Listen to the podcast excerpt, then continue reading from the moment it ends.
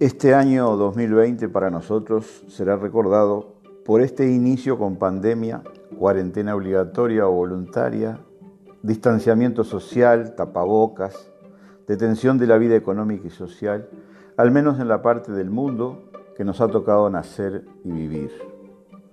La vida sigue su curso. Lo cotidiano se vuelve más rutinario.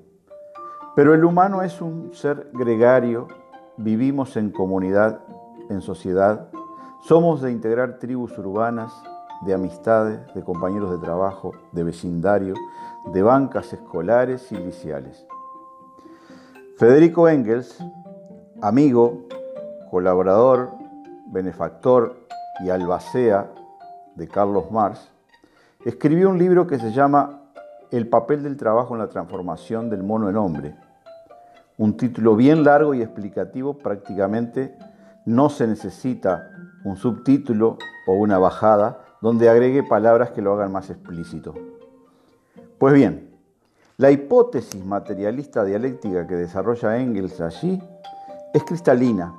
El cerebro y la conciencia de la necesidad de sobrevivir se desarrolló junto con las manos y más particularmente con los dedos pulgares porque fueron ellos los que le permitieron al primate agarrar.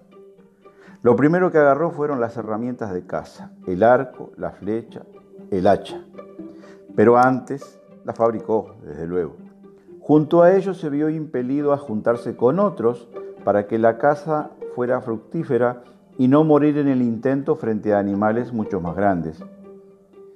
La mujer cumplió el cometido de cuidar la cueva, los hijos y cocinar.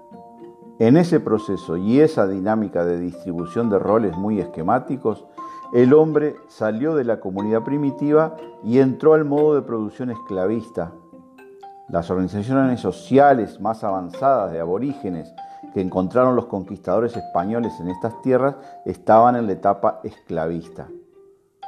Los conquistadores venían de un estadio superior del feudalismo, con caballos y armas de hierro, con un ejército que contaba con esas armas, vencieron fácilmente.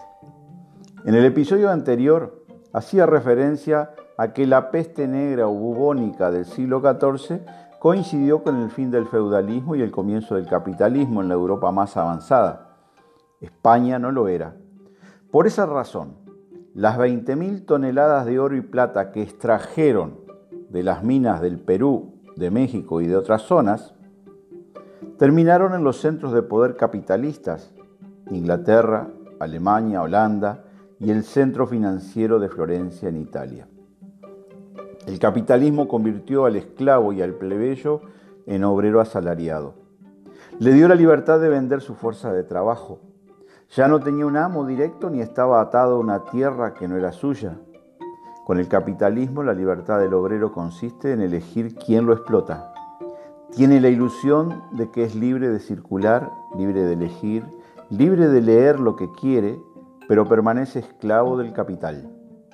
La consigna de la Revolución Francesa, libertad, igualdad y fraternidad, fue el grito de guerra de la burguesía contra la monarquía, pero el obrero pasó a depender de la burguesía en todo, y la mujer del obrero pasó a ser mano de obra no remunerada porque dentro del salario que recibe el obrero está incluido el sostén de una familia.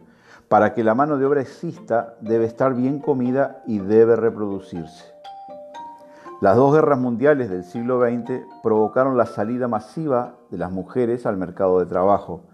Los hombres habían ido al frente de batalla como soldados y el capitalismo necesitaba que sus fábricas siguieran produciendo. Millones de soldados y luego millones de muertos en su mayoría hombres, aunque no solo. Las mujeres entraron al mercado laboral de las fábricas por millones en el mundo occidental, en Europa y América. Conquistaron su independencia por derecho propio, aunque de hecho y no de derecho.